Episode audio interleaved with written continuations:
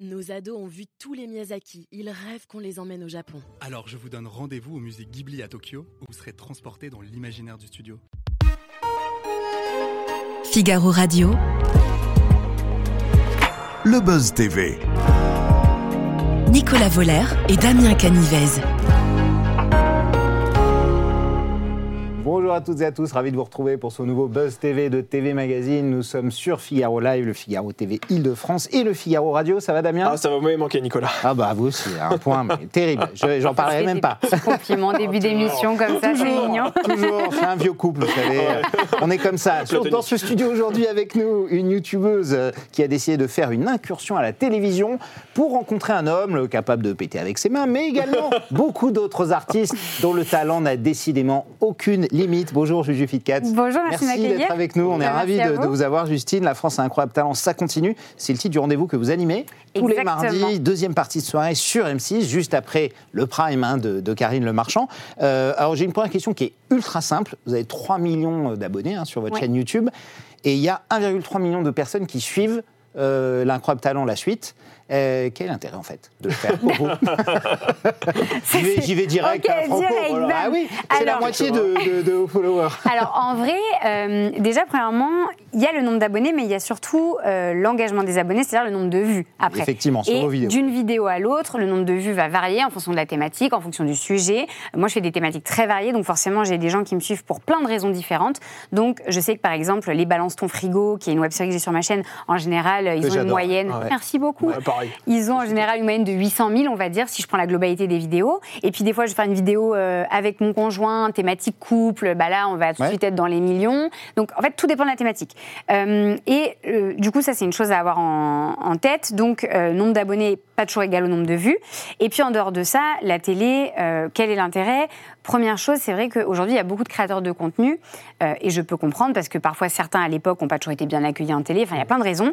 Mais qui ont un peu peur de la télé, qui trouvent parfois que c'est vieux jeu, que euh, voilà, c'est euh, ça, que se qu'on fait renouvelle sur pas. Internet est plus moderne. Voilà, que- plus que- moderne, c'est au goût du jour, etc.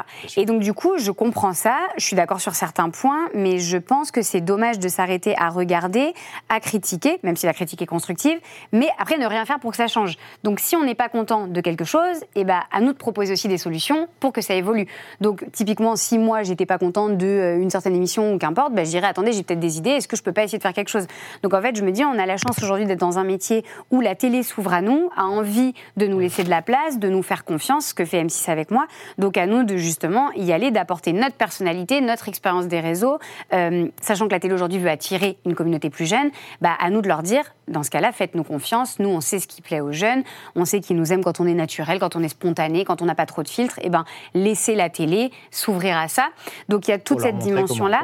Exactement. Et puis après, il y a le côté que, euh, pour moi, c'est un nouveau défi. Je suis quelqu'un qui adore les défis, qui adore essayer de les relever. C'est une nouvelle audience aussi, parce que les gens qui regardent la télé, c'est pas forcément que des personnes qui me connaissent, bien au contraire. Donc, c'est intéressant. On va en parler des passerelles. hein. Dans un instant, vous l'aurez remarqué, hein, ce n'est pas qu'un corps, ce n'est pas qu'un physique, ce n'est pas que le sport, Justine, c'est également une tête. Euh, on poursuit cet entretien dans un instant. Ce sera après les news médias de Damien Canivez. Comment c'est Info Média, Damien, avec euh, Guillaume Meurice, hein, Ah, ouais. l'humoriste de France Inter, qui est au centre d'une grosse polémique. Et oui, le comique a tenu une chronique. C'était dans le grand dimanche soir ce week-end sur France Inter, une satire politique au cours de laquelle il est revenu bien évidemment sur le conflit israélo-palestinien qui ensanglante actuellement euh, le Proche-Orient. Il a qualifié le premier ministre israélien Benjamin Netanyahou de nazi sans prépuce. Alors dans le studio, la blague a fait beaucoup rire les intervenants qui étaient euh, Ouais. autour de la table. Par contre, euh, sur les réseaux sociaux et dans la classe politique, la blague a beaucoup fait moins rire. Euh, voilà, beaucoup dénoncent une remarque antisémite. Et mardi, l'ARCOM, hein, on rappelle, qui est l'instance qui est chargée de réguler euh, les médias, a annoncé qu'elle avait été saisie et qu'elle instruira cette séquence pour savoir s'il y a eu manquement ou non aux obligations de France Inter.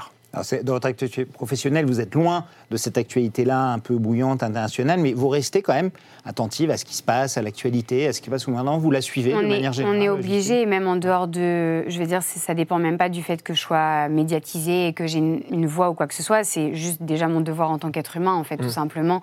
Je, je m'informe parce que je suis obligée de comprendre le monde dans lequel j'évolue, Ouais. euh, le monde dans lequel potentiellement les futures générations et peut-être la mienne, si j'ai des enfants, vont évoluer. Donc oui, aujourd'hui, c'est un conflit qu'on est obligé de d'essayer de comprendre, puisque j'allais dire de comprendre, mais c'est très compliqué. Donc le comprendre, euh, je pense que ça demande beaucoup, beaucoup de temps Ouais. et de recherche. Mais oui, forcément. avant c'est de pouvoir s'exprimer, vous voulez dire. Exactement, surtout avant de pouvoir s'exprimer, Mmh. euh, évidemment, parce que aujourd'hui, on le voit, il y a quand même vraiment des camps, comme dans beaucoup de Bien conflits, hein, Oui, oui. et c'est très délicat euh, de réussir à s'exprimer autour. Donc, je pense qu'aujourd'hui, moi, ce que je peux faire de mieux, c'est déjà d'essayer de moi, à ma hauteur, de m'en informer, de prendre aussi surtout des nouvelles des personnes, parce que j'ai des personnes qui sont autour de moi qui sont issues autant de la communauté juive que de la communauté musulmane. Donc, euh, moi, ma priorité, c'est déjà de savoir si mes proches vont bien, euh, comment eux sont affectés par tout ça, comment ils le vivent, leur famille, leurs proches, s'ils ont des gens là-bas qui sont concernés. Je pense que c'est le mieux que je peux faire euh, à mon échelle. Mais vous trouvez ça bien ou ça vous gêne que certaines personnalités prennent la parole et expriment le- le- leur opinion? Je pense que chacun, euh, qu'il veut. chacun est dans son droit en fait, et sûr, je oui, comprends qu'on ait besoin d'en parler. En fait, je pense que il faut respecter les différentes façons de, comment dire, euh, d'intégrer tout ce qui se passe et d'y faire face, si je puis dire, Euh, même si on n'est pas directement les premiers concernés aujourd'hui, mais on, on est quand même concernés de façon plus large. Donc effectivement, je pense qu'il y en a qui sont à l'aise de parler, d'autres qui sont pas à l'aise, d'autres qui vont vouloir le faire mais qui le font pas toujours très bien. Mais en même temps, c'est pas facile. Donc je pense qu'il faut essayer de respecter tout ça et de faire au mieux. ouais.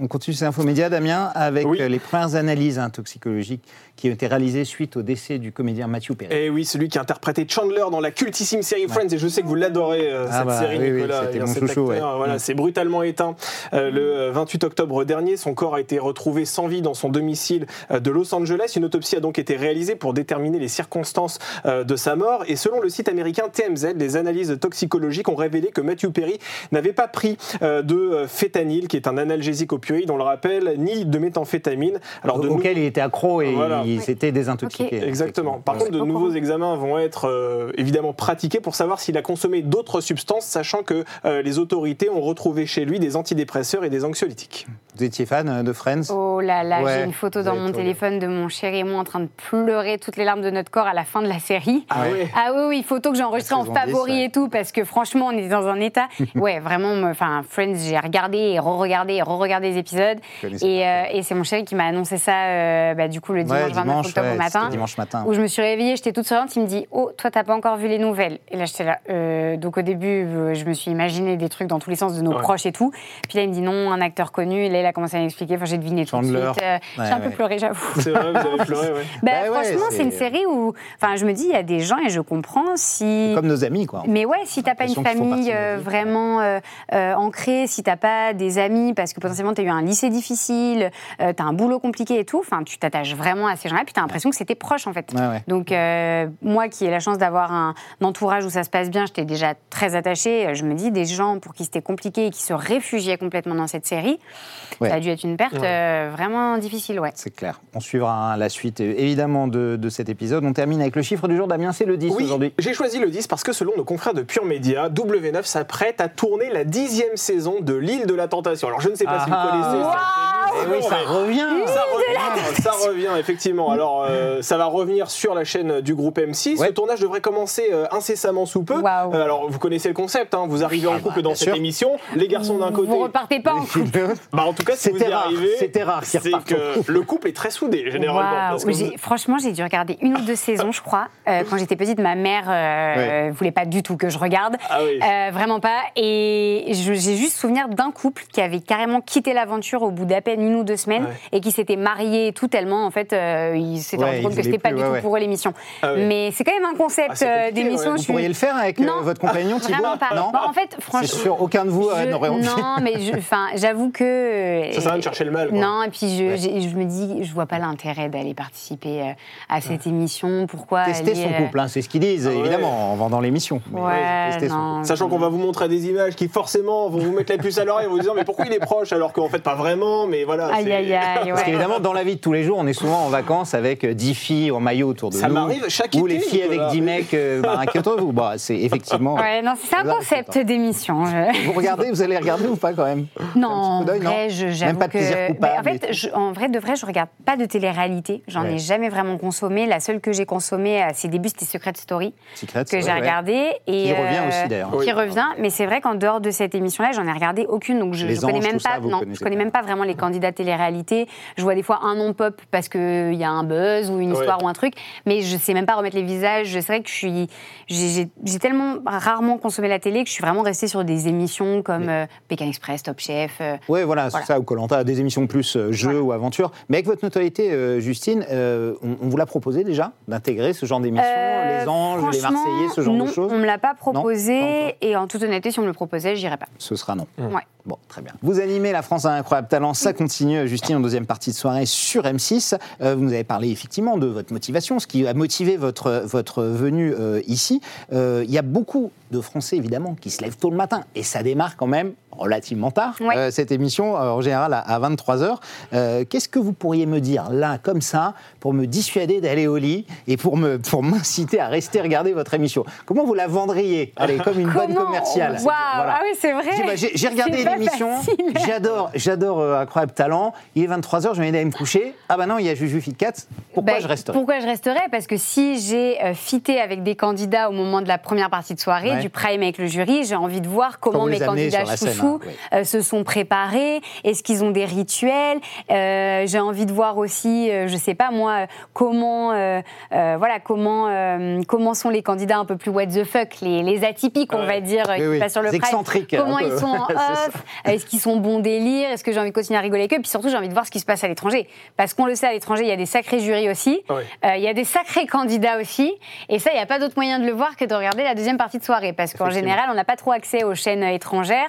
Bon, alors il faut tout un tas de stratagèmes que j'ai pas en tête. Mais par contre, ce que j'ai en tête, c'est que sur la deuxième partie de soirée, nous, on vous les montre et c'est beaucoup moins compliqué. Et dans cette deuxième partie de soirée, on se rend compte aussi que vous participez parfois aux répétitions. Oui. Dans Ah ouais. quel numéro vous vous êtes invité aussi? Parce que vous donnez de votre personne. Alors, je donne mes personnes et justement, ça, c'est un Ouais. gros argument parce que euh, je me mets en danger dans cette deuxième partie de Ah, soirée. Acrobatie à 20 oui. mètres du sol, vous faites ça, euh, Justine Alors euh, là, dans la, dans la dernière émission, j'ai un marteau euh, qui frappe le sol à, bon, je pense à peu près ça de ma tête, Oui, oui, oui. avec un fakir. euh, Ouais, quand même. donc comment dire que euh, ma tête est assez intéressante à voir. Oui, le marteau, il est euh, passé à quoi De 20 cm ah de non, franchement, c'était super près. Ah ouais. Non, non, vraiment, euh, quand j'ai revu les images, moi, je me suis dit, waouh, mais heureusement que j'ai pas bougé d'un centième. Je me dis, en plus, le gars a tenté le truc alors qu'il il pouvait même pas prédire ma réaction. Et vous n'avez pas prévenu Non, Wow. ah non, non. C'est-à-dire, moi, j'étais allongée sur sol et puis Ah ça se ouais. voit, c'est-à-dire que quand je Ah relève la ouais. tête, j'ai une tête vraiment, mais apeurée au possible.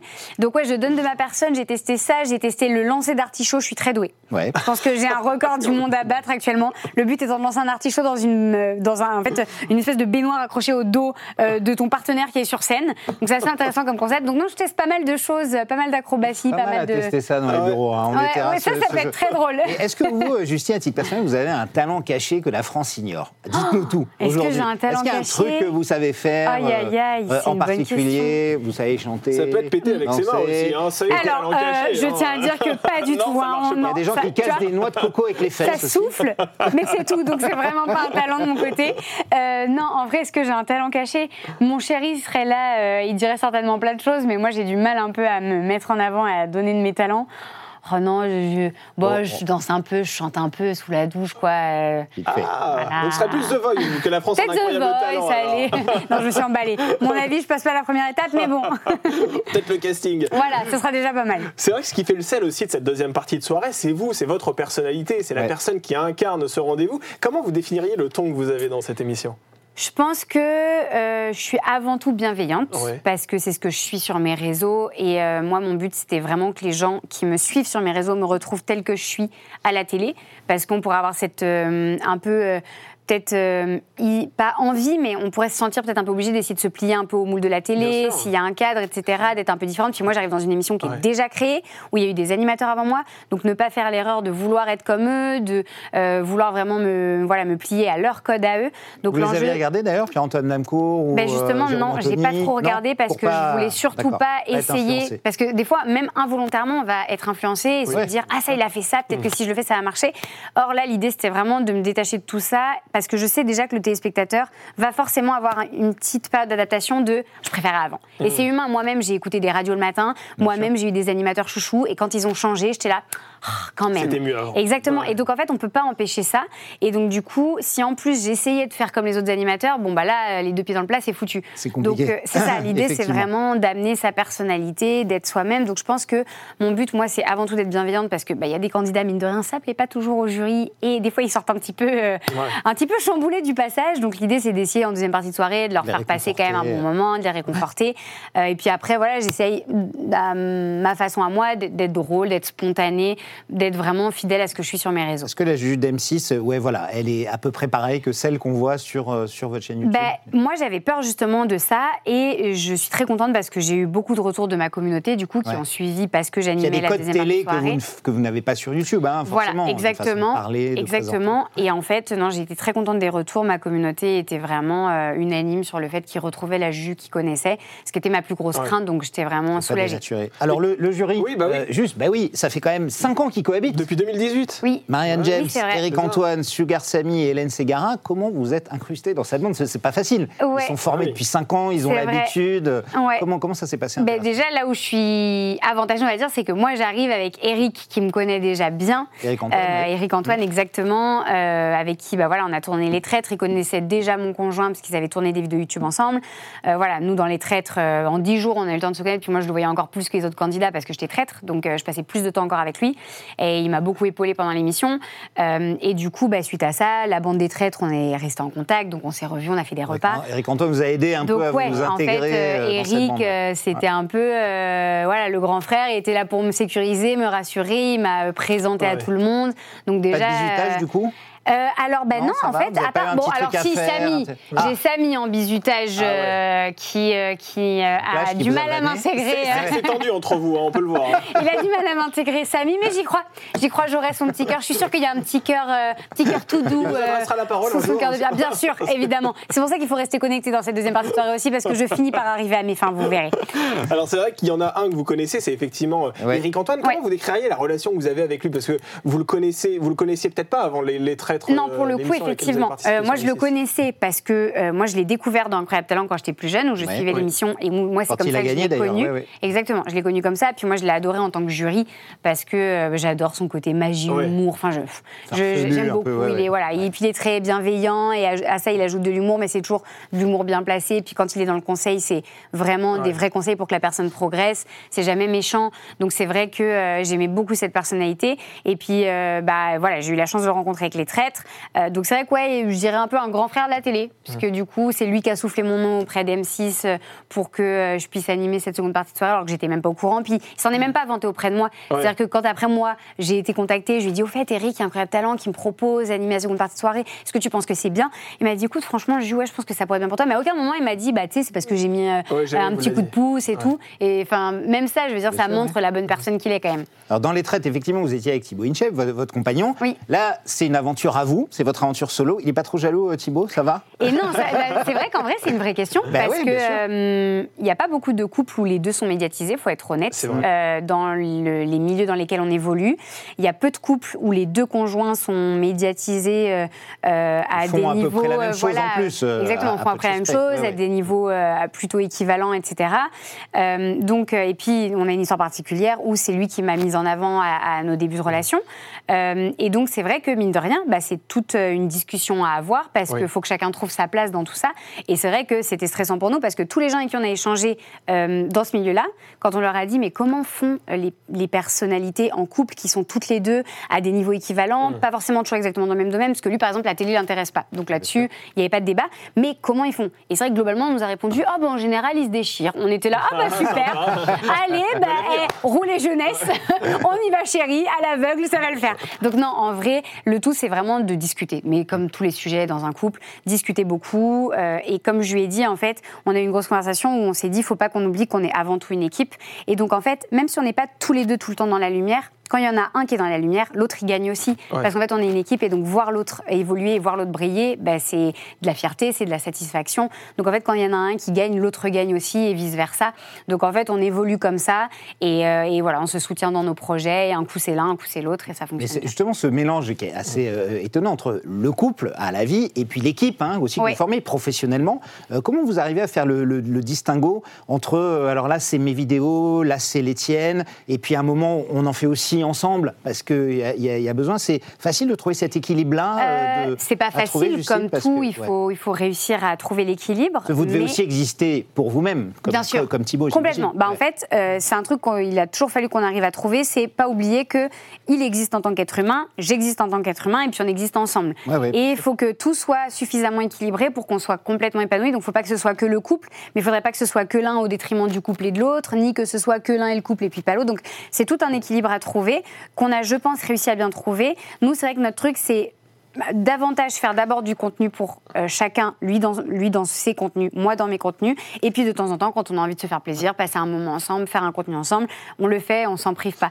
Mais on fait attention à ce que ce soit plus chacun de notre côté, et puis des petits contenus supplémentaires un peu ensemble. Mais par exemple, nos communautés, leur, euh, leur truc qu'ils voulaient au début, euh, à fond pardon, au début, c'était créer une chaîne YouTube à deux. Ah oui. On n'a Ouais, jamais fait chaîne, ça ouais, et on le fera jamais, parce que sinon tu n'existes plus indépendamment. En tout cas, ce que vous allez faire à deux, c'est vous marier, parce que vous l'avez Voilà. annoncé. Et ça, c'est très bien comme projet. ça, hein, Non, a ça, je peux pas. Le Alors, c'est j'avais vu quand j'étais c'est enfant une américaine qui s'était mariée elle-même avec un miroir. C'est vrai Ah ouais. Oui, d'accord. Bah, c'est sur avec sa les- personne, c'est avec son reflet. Exactement. Comble du narcissisme. Mais vous, c'est bien C'est avec euh. Thibaut, vous allez vous c'est marier. En 2000 Vous en êtes tout là au niveau des préparatifs En vrai, euh, on avance bien. En toute honnêteté, on a pris une wedding Très belle photo, hein, d'ailleurs, euh, de euh, Thibaut. Ah oui, ah bah dites donc. J'ai- J'étais comme ça il y a 15 Bah, jours Je sais même plus Ah c'est où ouais, cette photo qu'il y a qu'il a 15 ans, vous m'avez prise. dit, Nicolas. Oh tout à non, mais trop drôle. Pas du tout, non, non. Il y a, C'est Il vrai qu'il est beau. Il y a 15 jours, j'étais comme lui. Voilà. Vous Voilà. serez vu il y a 15 jours, j'étais pareil. Ah bah voilà. Bon bah je reviendrai dans peu 15 perdu jours et euh, Ouais, ce voilà, sera à nouveau pareil. Je vais, refaire des efforts. Et ouais, non, du coup, euh, non, on avance bien. On a pris une wedding planeuse, heureusement, parce que c'est Ah vrai oui, qu'on est tellement à droite à gauche qu'on avait besoin de quelqu'un pour nous aider un peu à organiser tout bien. Et non, ça avance bien, ça suit son cours. On est un petit peu dans le rush, mais ça le fait. Bon, alors avant de passer à notre rubrique de fin, euh, la suite qui s'appelle Oui. Au suivant, évidemment, on avait Antoine de Maximi, le globe trotteur qui parcourt la terre entière avec ses caméras, sa célèbre chemise rouge, et qui fête les 20 ans de son émission. hein, c'est assez incroyable. Et il avait une question très précise pour vous, Justine. Je vous propose d'écouter et vous lui répondez après. Ok. On avait dans l'idée pour ces 20 ans faire un petit, petit truc d'inviter un youtubeur à passer la nuit à la maison parce qu'il y a pas mal de journalistes qui ont demandé ça et je me dis pourquoi pas une youtubeuse? Donc si tu as envie de venir passer la nuit à la maison pour faire l'événement un buzz de j'irai dormir chez vous chez le gars de chez j'irai dormir chez vous, eh ben la proposition est faite, la question est posée. Voilà. Trop bien. Voilà, Justine. Alors, effectivement, de- comme beaucoup de gens lui ont dit, mais c'est vrai que chez toi, on ne va jamais. Et Ah, du coup, pour les 20 drôle. ans, ce qu'il va faire, c'est qu'il va recevoir des gens chez lui, tout le monde, des bien. anonymes, des gens célèbres, un acteur, un animateur, et il cherche aussi un youtubeur, voilà, qui vont dormir chez lui, ce que les gens ne font jamais, puisque c'est lui qui va dormir chez eux. Avec Voilà. plaisir, en vrai. Est-ce que vous pourriez- Je sais pas où je peux lui répondre si je m'adresse là. Ouais, euh, Antoine, ouais. Antoine, il est là, voilà, il peut Antoine, avec répondre. plaisir. Non, Bon. franchement, c'est cool comme On concept. passe ses coordonnées, Ouais. on voit ce que vous voulez faire, et effectivement, après, ce sera sur euh, RMC Découverte. hein. Ok, trop ça, drôle, exactement. trop bien. La Ah, c'est une bonne idée. Euh, c'est l'heure d'un rubrique, Oui. On passe au suivant, c'est tout de suite.